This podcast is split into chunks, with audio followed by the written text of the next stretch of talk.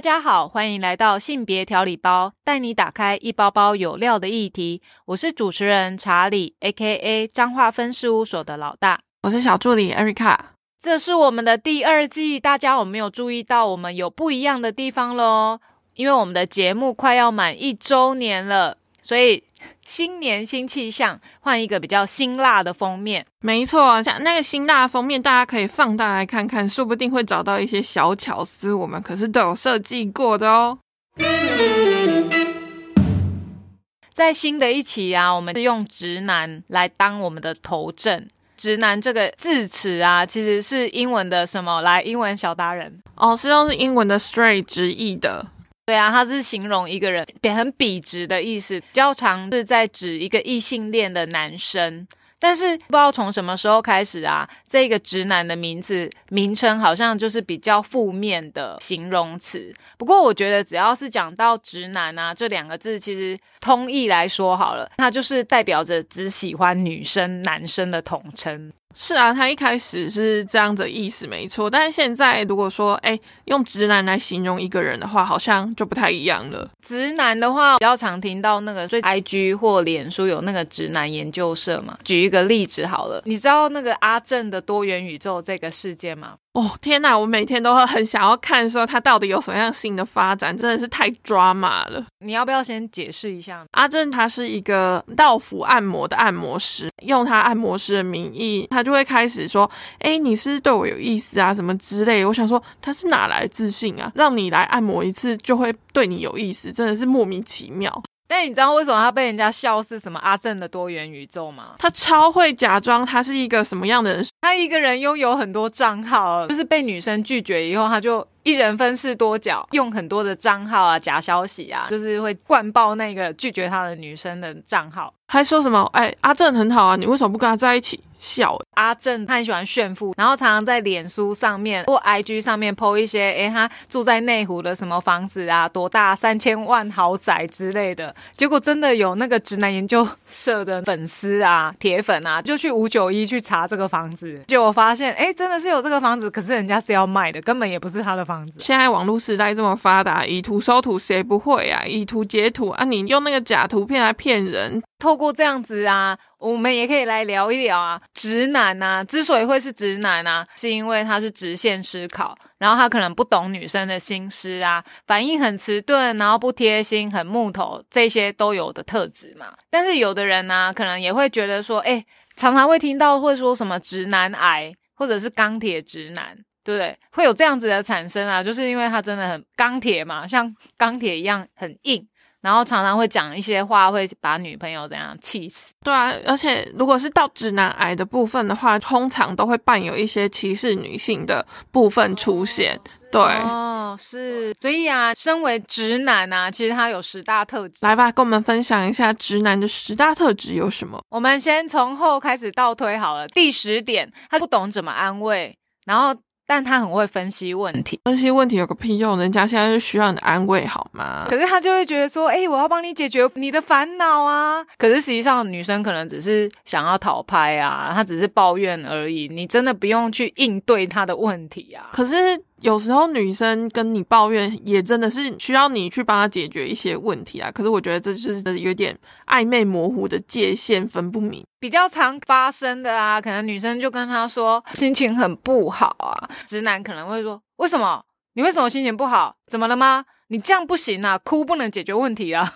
这就是直男会有的表现，他可能只是想要做个情绪的宣泄，然后让你来安慰他、拍拍他，结果你就好，那我们来解决根本问题。可是他现在就是不想要解决任何问题啊。对啊，他就喜欢分析，所以其实身为直男，你应该要先安抚，先安抚好女生的情绪啊，然后再去解决她的问题。你讲的道理可能还比较有用，而不是一直在那边想要直截了当的去解决。这样可能不会解决任何问题，反而会让女生觉得，哦天啊，你就是不解风情，我只是需要你的，就是拍拍、安慰、拥抱这样子。对啊，永远不懂。然后再来第九点呢，不耍浪漫，什么事情都很务实。假设说好了，可能女生要的是什么浪漫的烛光晚餐，直男就会觉得啊，就在家里叫个炸鸡。看个电影，这样也是很棒啊，就是满足他自己的口腹之欲。所以他其实不是很懂女生要的那浪漫到底是什么。哎，我真的觉得这比较跟个人的想法比较有关系耶。嗯，怎么说？因为有时候我也会觉得说，哎，你耍这些浪漫干嘛？花又不能，花又不能吃，侄女，就花又不能吃，花也不能干嘛，花放在那里就凋谢。所以，与其耍这个浪漫，你不如把那个可能那束花要五六七八百块，那不如我们去吃心意，心意也是啦。可能这部分的话，就是我会偏向真的是走务实派路线的，不然就是送他真的会用到的东西。但当然，这就是没有罗曼蒂克部，就是。每个人需要不一样啦，对。可是实际上女生都喜欢听情话啊，就是偶尔应该要有一点情话或者一点花束啊，一些烛光啊。但是不要像新闻报道，有些男生想要耍浪漫，所以他就去汽车旅馆啊，然后点了很多蜡烛，结果把汽车旅馆烧掉，这种鸟事比较常见的一些男生会觉得，为什么要送花啊？为什么要烛光晚餐？啊，吃吃这么好干嘛？在家里吃一吃就好了啊，反正吃完之后他不是也拉出来之类的哦。如果是吃饭的话，如果是特殊的节日的话，就会想说你至少要有点表达吧，可能就是烛光晚餐部分。那如果一般的呃平日的生活的话，那就可能在家吃是无所谓啦。对，我就是觉得蛮有趣的。然后再来第八点的那个直男特质，就是他讲甜言蜜语的时候啊。还有讲一些承诺的时候，很像在索命，就是他很像机器人。为什么会这样子？因为其实我觉得有一些直男、钢铁直男那一种，他们本身其实有一点大男人主义。然后很很爱好面子，基本上他是不会主动的，可能讲个我爱你啊，都会很僵硬。我就我听我朋友分享，她跟她男朋友之间的互动啊，女生比较奔放啊，就是常常会跟男朋友讲说，哦，我爱你啊，我好喜欢你，我想你。可是男生都会嗯啊，就是直接带过，嗯啊，就是什么意思？就觉得他不知道怎么回应他。女生呢就觉得说，嗯，那她希望男朋友也可以主动一点啊，然后多讲一些我爱你。女生就觉得好，反正就是我讲一句，你跟。着我讲一句，然后就后来是小学生有了，没有，然后她男朋友就在讲我爱你的时候，就好像机器人哦，我爱你这样。然后我朋友分享的时候，我就觉得，哎，真的是蛮傻眼的。就是他直男其实说起话来是很不自然的，就是有一种硬邦邦的那种感觉。可能他就觉得，哦，我就喜欢，喜欢就喜欢，哪有那么多理由之类的？你是说表达的部分有点缺失是吗？对，没错。所以他们不太讲一些甜言蜜语，好像就是人家欠你钱，被逼的，反正就是很没有情调。常常，可能女生要的是一个感情面的，就很喜欢问自己的伴侣啊，另。一半说，baby，你会爱我一辈子吗？然后男生可能就会很直白的说，嗯，这很难预测吧，可能就尽量啊之类的。就是他 他不会讲一些女生想听的话，他可能就是脑袋怎么想，他就是直脑的直接表示出来这样。可是听起来有时候会觉得难过吧？突然间有一种情绪上来，就会觉得 天哪，这个男生怎么这样回答？对啊，可是爱丢个参戏也没办法吧。如果还在甜蜜期的话，可能没问题；但如果已经进到就是老夫老妻期的话，你可能觉得 这人到底真的爱我吗？好了，没有，这是我自己的脑补。我们继续下一点吧。好，那直男的第七点特质呢，就是常常会搞砸一些对女生外在评论的部分。baby，我今天变胖了吗？哦，对，这是最常常发生。然后或者是你知道，女生有时候会有一些选择性障碍啊。假设有两款衣服。花色其实，呃，一件可能比较花，然后一一个是大碎花，一个是小碎花，然后女生都很喜欢，那她当然只能选一件，她就会问男朋友说，嗯，baby 哪一件好看？男生通常就会觉得啊，不是都一样吗？都是花，都是花。其实他们在表达上面就会，我觉得会很好笑。比较常发生可能是，假设我们有人前阵子也很流行那种日式的那种条纹，就是黑白条纹的衣服嘛。想说会问男朋友，男朋友就会把它形容成，哎，你这样好像汉堡神偷啊。然后像刚刚讲，很像斑马。对对对对对对。然后如果说，哎，你穿那个很可爱的小碎花，男生就会讲，哦，看起来像阿妈呢。哦，碎花这件事情真的是因人而异，因为我也是有听过朋友说，这碎花真的是超像我阿妈会穿的东西，可以以后不要再穿了嘛。讲这句话的人也是一个女生啊，这就是一个很考验就是讲话的艺术，就是他可能想说，哎，我那么年轻，我怎么会喜欢阿妈的东西？但这就不是阿妈的东西，可能就是流行的部分呢，大家喜欢的不太一样。像直男啊，他们对于只要讲到外表、外在还有穿搭啊，常常会自己。是无心搞砸，自己都不知道，因为他其实不懂女生时尚美到底是什么。可是实际上，直男也很想要参与女生的话题，不知道为什么他就是一个终结王，就是直接问完话之后就要据点，就是会让大家不知道怎么回。像我朋友也是啊，他就是问他一些审美观的问题，就会发现，嗯，他想的跟我们的完全不一样。诶不用问他了，不然就是他讲出来的意见就会让我们。点点点点点，去现场真的是一片静默的那种，然后就觉得哦，那我们现在要接什么话题？大家就打哈哈的笑过去，然后才开启下一个话题。但我觉得啊，男生虽然这么的直脑，可是女朋友有时候还是会一直想要问哎，不论几次，他还是会问哎，这个好不好看？那好不好看？可是每次回答可能都会让你翻白眼。那为什么女生要问？这也是一个很值得探讨的问题。值得讨论，对啊，对，没错。好，再来直男特点的第六点，自认体贴，但很容易惹火对方。这个东西就是像我们昨天开玩笑，月经来的时候，诶，喝水多喝热水，然后头痛的时候多喝热水，胃痛的时候多喝水。他觉得这样子就是已经表达关心。他的关心水是神器吗？还是什么东西可以解决任何一切的问题？不然就是让你看医生之类的，就是比较可以。告诉你，哎，这个方向该怎么走？就这样，很明确。那女生要的是什么？女生要的就是一个嘘寒问暖、关爱呀，呼呼嘞，这样就好了啊！哪有那么多的喝水可以喝啊？对啊，喝水不能解决任何事情，好吗？就觉得蛮好玩。然后再直男特点第五点，不会聊天。这刚刚有讲，常据点女生嘛。他就是不懂。假设我们想要跟男生分享一一部电影好了，还是分享哪一个美食很好吃啊，都一直在讲的时候，女生其实有另一个含义，诶，就说 “baby，你可不可以带我去？”可是我觉得怎样，就是男生都 catch 不到，这就是一种直脑，而且女生都已经主动开启话题了。男生也不会搭上话，好像一问一答，所以不知不觉你就拒绝对方，你就等于拒点了他就对了。这很像就是女生打直球，男生打躲避球，完美的避开所有女生想要表达的事情，这也是很厉害的。所以你看哦，相形之下，那个海王啊，就是我们上一次我们聊的渣男啊，他就是撩妹大王啊。虽然说他总会讲一些调情的话，如果这两个比较起来啊。要是你，你是会比较喜欢直男，还是喜欢海王啊？叹气。我觉得渣男之所以会成为渣男，应该说海王之所以成为海王，就是因为他们有相对应的厉害的沟通技巧。那我觉得这是直男可以去学习的。当然，感情方面不要学习海王的态度嘛，但是应对进退方面，我是觉得需要去学习一下的，才不会让整个场面变得很僵啊，或是。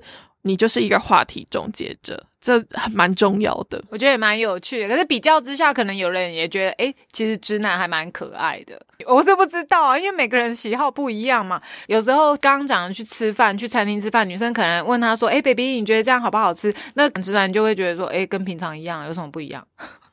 哦，对呢，有时候花钱请他们吃大餐还是什么，哎，好吃吗？哦，我觉得都一样，哎。啊，我觉得巷口那家面摊更好吃哦！天哪，哦对，好讨厌，整个火都会冒上来耶！想说我花这么多钱跟你一起来这边吃，那你这什么意思？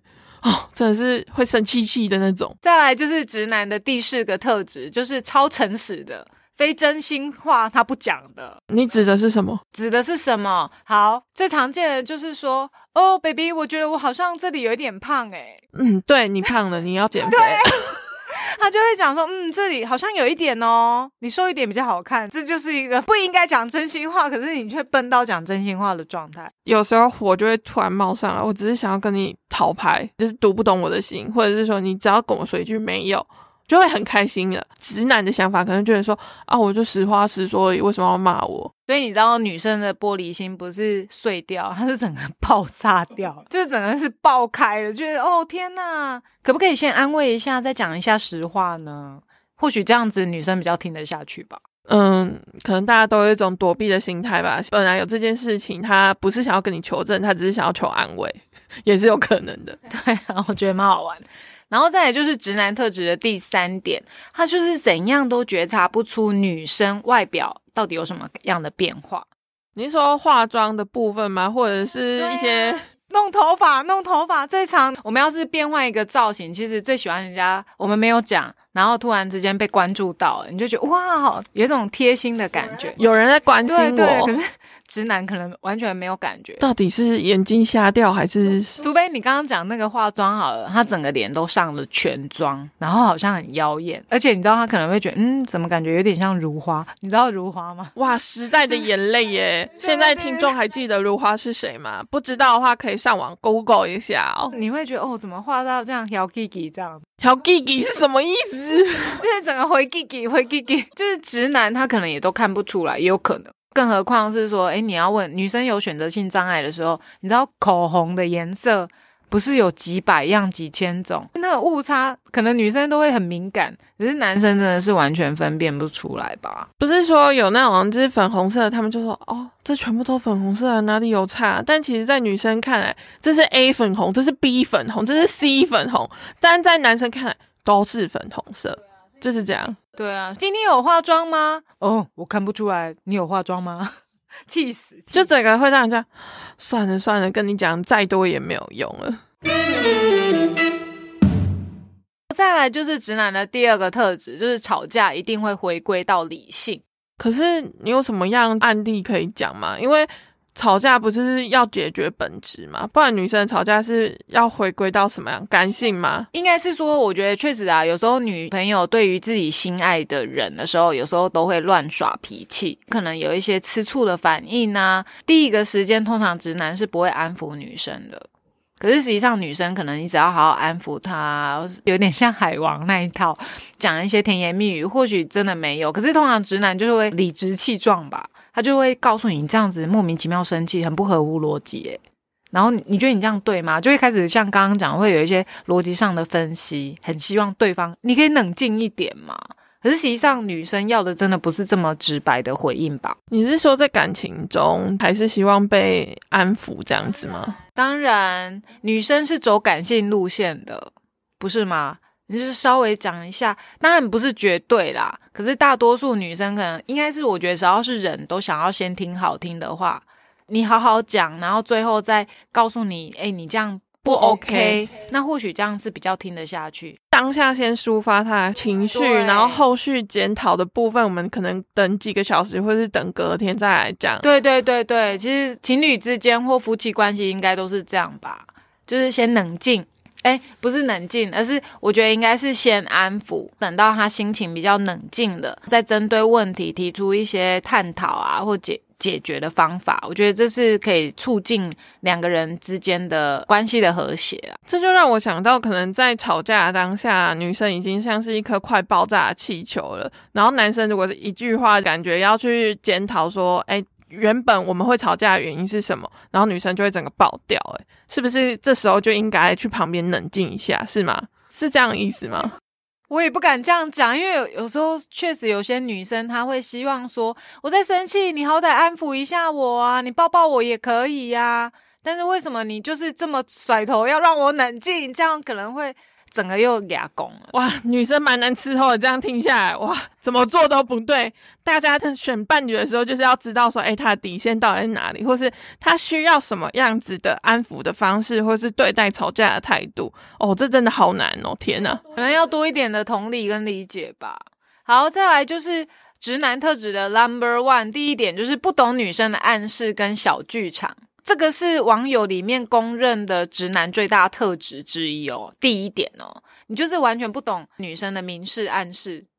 对啊，比如说女生工作累了一整天呐，要讨拍啊。讲到这，我就想到我朋友之前呢，他前一阵子不是那个过年都会打扫，然后他他们办公室在打扫的时候，他不小心割到了，然后流血，就拍了照片，然后传给她男朋友。她男朋友就说：“哎呦，这么可怜哦，拍拍哦，就是感觉很像例行性公事。”然后他就所以嘞，但但但等一下，等一下，所以你朋友是想要得到什么样的回应？他只是在。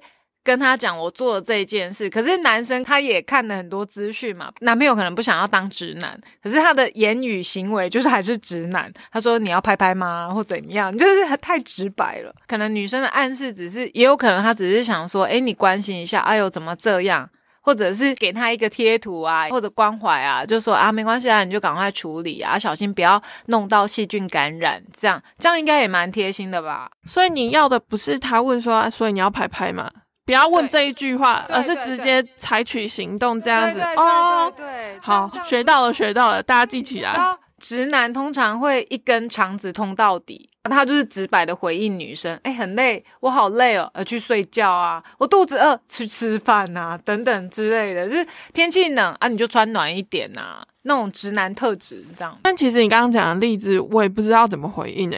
不是这样回应吗？怎么样回应？就是如果跟你说，哎，我好饿。没有，你对朋友当然是这样回应。可是我们基于是情人呐，通常我们就是会讲一些比较温和。我觉得可能语气上面也有差吧。你是说他需要什么？你要想清楚，说，哎，那我带你去吃什么这样子吗？这是回应是这样吗？这样更好，这样，或者是说，那你想吃什么？可以去讨论呢，这不就是一个话题吗？天哪，你可以懂吗？你可以懂吗？呃，非常非常需要有智慧去相处的部分啊，对对啊，像我们刚刚讲这十点啊，其实是一个 Key Poll 大数据，他们自己去做两年的研究，然后发现，哎，直男他有这十个特质。我们从第一点这样回溯比较记得，他说不懂女生的暗示啊，会有小剧场，他的票高达五千多票，哎。就是很多人都觉得，嗯，真的，女生可能很期待男生可以多懂一点。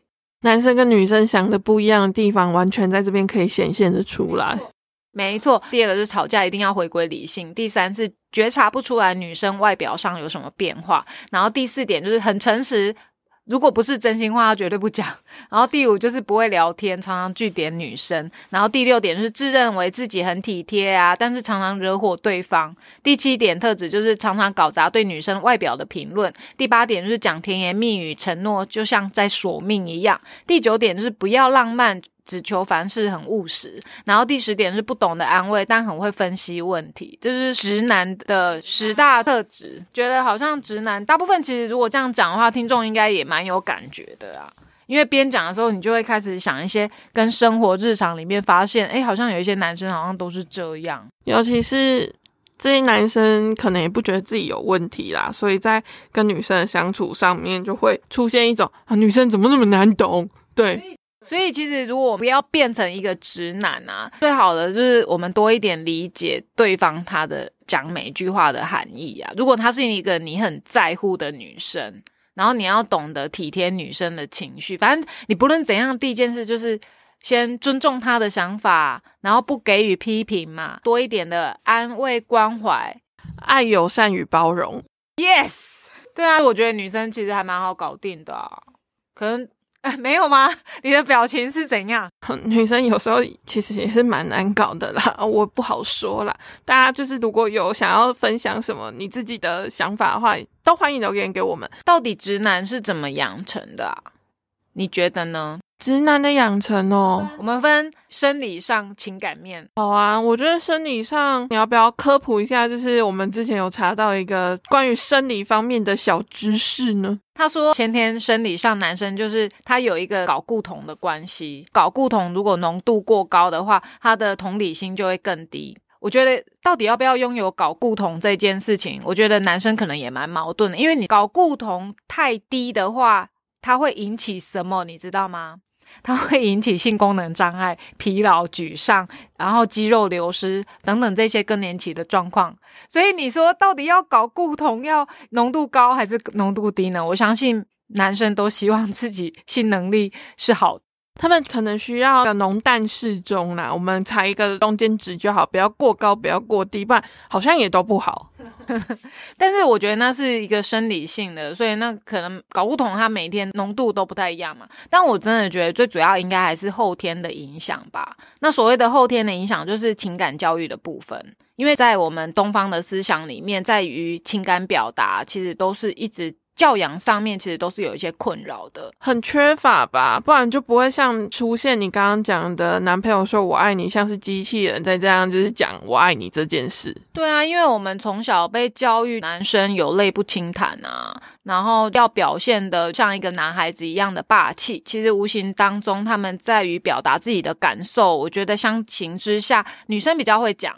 可是男生可能就有一些障碍，除非你后天开始发现，诶，你可能对于这个区块你自己是有兴趣的，然后会随时的关注自己在语言表达上面啊，然后去做一些调整。不然的话，可能就像对啊，我刚刚讲我那个我朋友的男朋友，他讲话就像机器人一样啊，因为他不知道怎么去表达。即使他是很爱我的朋友，可是他可能也不知道怎么去说啊，不就是这样吗？我就是爱你，你知道的啊。可是有时候女生她可能是希望男生可以多，我知道你是爱我，可。可是，如果说在日常里面，你可以多一点的表达，还有一些肢体上的互动，那或许。女生才会有一个被爱的感觉，就可能想法不一样吧，不然她就是没有受到良好的教育，去跟你讲说，其实爱要说出来，就算你再怎么爱他，你没有任何的表现，或是连最基本，你只要说我爱你都做不到的话，就会让人家感觉到有一点失望，或者是说你到底有没有真的爱我，会让人家产生怀疑耶。不过啊，我觉得透过这个直男的讨论啊，我也是觉得它里面的一些性别刻板印象，我觉得男生从小。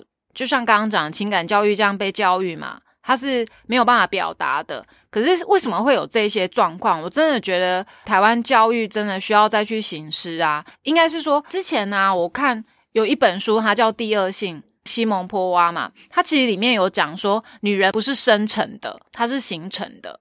所以我觉得男生应该也是，因为。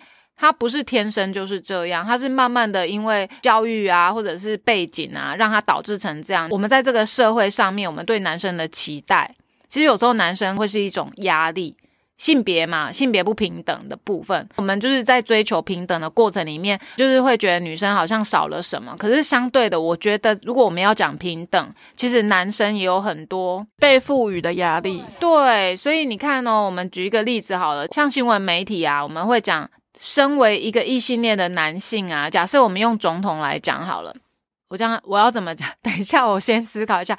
我要讲的是说，应该是说很多职业都会特别冠上女生这个词。对，我们不会特别的去讲呃男总统啊、男警啊、男医生。可是当我们讲到女生的时候，女总统、女警、女医师，我们会刻意的在新闻的播报或者是媒体上面会特别标注这个女生的性别。对啊，或者是讲女驾驶，然后你知道吗？像在男生写的文学上面啊，男生的文学它就会被归类成是科幻、奇幻、现代主义。可是如果是女生写的，他就会说是女性文学、闺秀文学，就是他会有一些区隔。然后如更何况如果是同志写的，他就会说这是同志文学。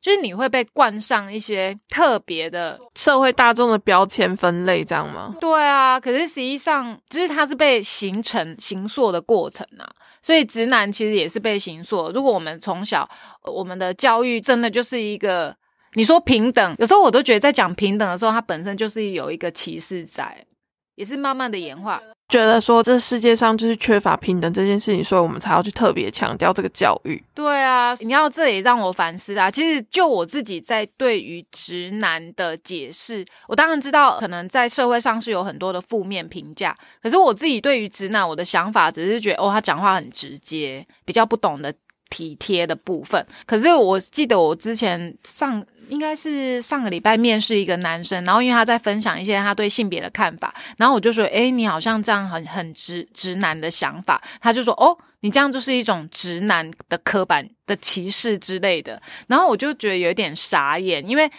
嗯，我是不知道真的每一个人在论述“直男”这两个字的时候都是负面评价嘛？至少我自己我的解释，他就是很单纯，他可能就是一个直线思考，然后讲话比较直白。